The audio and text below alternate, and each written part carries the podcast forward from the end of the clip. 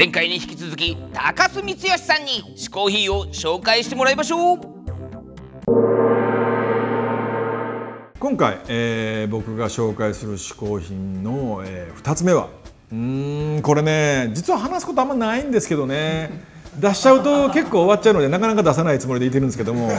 あのー僕はあのー休み、まあ、年にそうですね23回あの海外に行くようにしてるんですよね。でそれはあの持論がありまして家の近所にいるよりもなんか外に行った時の方がなんか面白いことに出会う率が僕の中では高いと思ってましてでまあそういう意味でもなんかこう海外に行くと思いもよらないものと出会うことが多いのででそれがまあ自分の作るもののアイデアだったりとかああれを使ったらいいなとか思うことが結構あるんで海外に行くようにしてるんですよね。水の都ベニスっていうとこがいいぞそれ男一人ですよ僕一人で行ったんですけど一人で行くようなとこじゃなかったんですよね。なんかこうすごいロマンチックで。で僕何何思ったか空港からすぐあの港からあのバスとか水上バスがあるんですけども自分用の一人のあのなんつうんですかあのボートに乗せてもらって。周りはねすっごいこうかっこいいダンディーな男女がサングラスかけて風にガーッ涙がいってる中俺一人っきりでこうつまらんなこんなとこ来るもんじゃなかったなと。でもねすごいいいんですよ。サンマルコ広場っていうのがあってね。その中ですごいこう広場があるとこで、まあ、夜な夜なあの6人編成ぐらいのライブがあってね。で2つぐらいの大きなカフェがあってそこで夜遅くまでこうずっと演奏してくれてそこでまあお酒飲んだりとかしながらね。で毎晩一人なんでもちろん一人でずっと飲んでまして。でワインをね僕あんまり好きじゃなかったんですよ。ただそのワイン飲み出したのも、まあ、好んで飲み出したのもそのベニスからですよね。たまたまベニスでベニスのなんとかのため息の橋かな？なんか橋を渡っていって、えーグッケンハイムの美術館通ってもっと向こうの方まで歩いてみようって散歩してたらそこに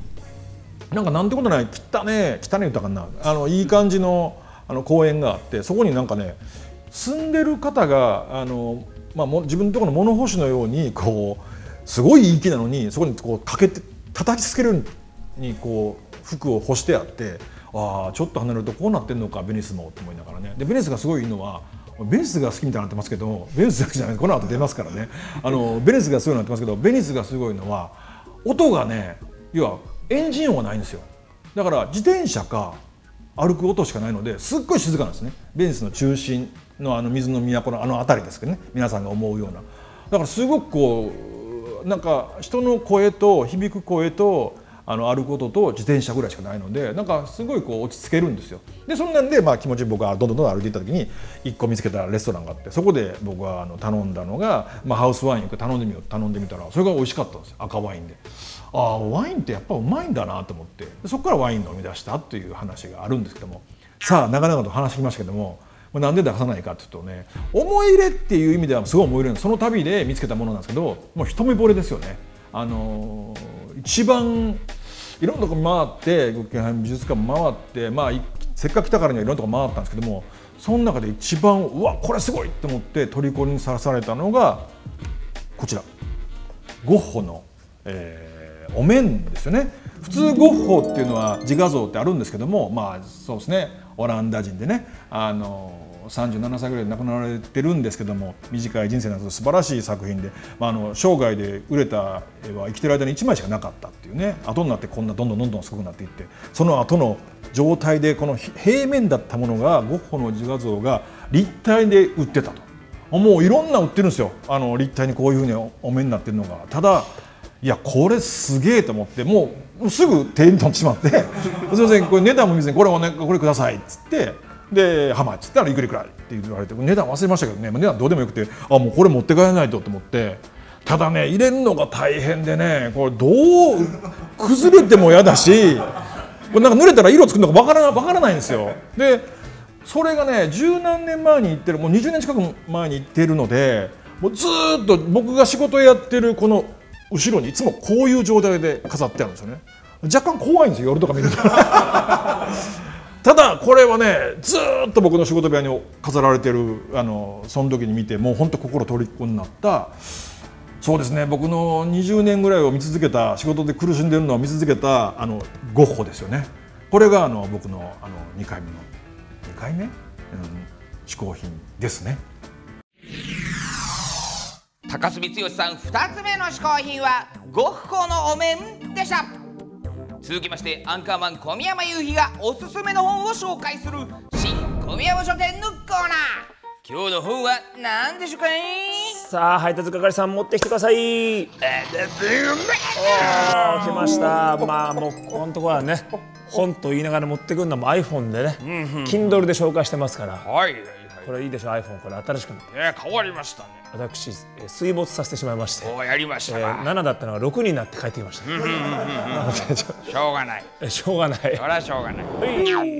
というわけで本日の本、はいはいはい。また Kindle から紹介しますけど、こちら。誰が音楽をタダにしたのかとおお誰だ。これはねあの、すごい面白い本でした、えっと、どういう本かというとあの、まあ、今音楽業界ダメだダメだと言われてるじゃないですか、CD が売れないと。か売れないってね。それが果たしてどういう経緯でこうなったのかああなるほど。というのをその例えば MP3 を開発した人の物語があったり、そのいわゆるロックミュージックからヒップホップになっていくとこのそのヒップホップの付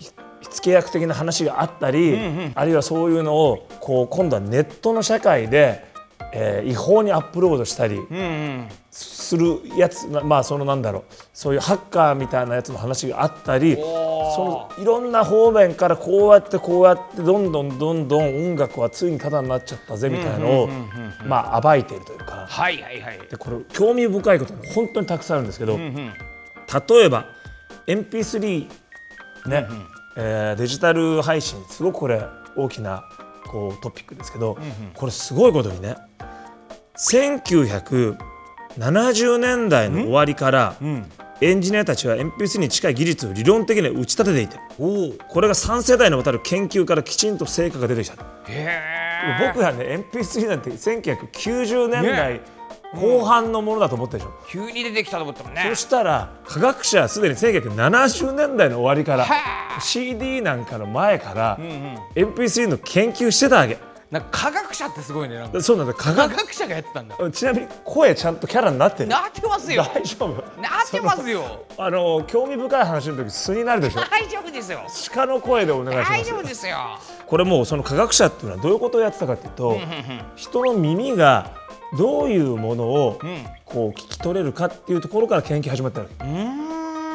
要はなんか我々はついついねレコードから CD で CD からなんか配信でと思うけどそんなことじゃなくて人の耳がねどういうふうな構造かからまず始めていてそそこから言ってんだね。人の耳はまず1に言語を聞き取って解釈して2に大型の肉食動物から身を守るための早期警戒システムとしてへ大型のこうね肉食が来た時に危険を察知する。その音を聞くためにちょうどいいようにできている。えへえ。だからそれ以上の機能はもともと耳にないと。だからよくその音楽なんかでいやアナログの方がここがどうしたとかやっぱクラシックのこれはって言うんだけどそんな機能はもともとないと。獣に。獣がもうライオンが来るのか何が来るのかを聞き取るためにできてるからそのクラシックのこのなんとかなんて聞けないはずなんですよ。柔らかい音がとかうんねあのやっぱり木のスピーカーから出る柔らかい音だって聞けないはずだと。で科学者はだからそんなところのものは削除しても大丈夫だっていう研究でそれによってデータをいかに小さくできるかと。いうのを1970年ぐらいからやってるわけ。すごいね。iPod が出て、ね、ミュージシャンなんかのいややっぱりアナログの方が音がってきたけどそんなことはもう20年も前から科学者はもう全部研究してやってるわけ。へでもうそんだけでも面白いでしょこれ、ーうん面白い1982年にコンパクトディスク登場です、コンパクトですかええ。そうそうそう。ですエンジニア仲間はねみんなこれを歴史的な快挙だと称えたと、しかしこの、まあ、ザイツァーってこの中に出てくる、まあ、その発明家の一人が、ザイツァーだけが持ち上げすぎだと冷ややかに見ていた完璧なサウンドを永遠にこう言われてた。コンパクトディスク。出てきた時ね。完璧なサイサウンドを永遠にという宣伝文句を見てもザイツァーには人の耳には区別できないどうでもいい情報を全て詰め込んだ 記憶媒体にしか思えなかった。ザイツァーやるね。そのぐらいまあ MP3 っていうものが発明されるわけですけど、その MP3 もやっぱりそういうちょっとどちらかというと科学的な部分とか、まあ、人のその例えば音楽のデータを小さくすることで、人にとってまあいろんな役立つんじゃないかっていう方向なんです考え方ね。でそれを初めてこうなんて世に出た発表された時にそれをこうね知った人がね、その発明した人に自分が何をやってのけたか分かっていると。ブランデンブルグという人がまあこれその発明した人の一人なんですけど、聞いた。とブランデンブルグが全然分かってない、まあ、よかれと思っていろいろ研究しただけだ。そうしたら「お前音楽産業殺したんだよ」ってこれ実際その後そうなっていくはいはいはいはいそういうようなことがいっぱい書いてある、やっぱり我々が今ねまたさらに今こうストリーミングといろいろ変わってますけど多分今この地球のどっかではさらに20年後ぐらいのことを科学者が多分やってたりやってんだな着々と。するわけ。でその後の音楽業界の権利争いみたいなことも書いてあるし、いろんなことが書いてある。この誰が音楽をタダにしたか、これかなりね興味深い本なんで皆さんぜひ読んでみてください。こちら Amazon で買うことができます。Amazon へはリンクを貼っておきます。さあ元のホームページ。450hn.tv 450hn.tv こちらから飛べます番組の感想は SNS などにどんどん書き込んでくださいね。以上新小宮山書店のコーナーでした。毎回ゲストを日本古来の嗜好品こけしにしてしまおうというこけしマシンのコーナー。今回は高須さんですね。こけしにしてみましょう。こけしマシンスタート。高須さんのこけしどんな？んなんか止まったぞ？なんか止まったけど出てきた。似てるんじゃないでしょうか。高須さんのおかげしゲットだ。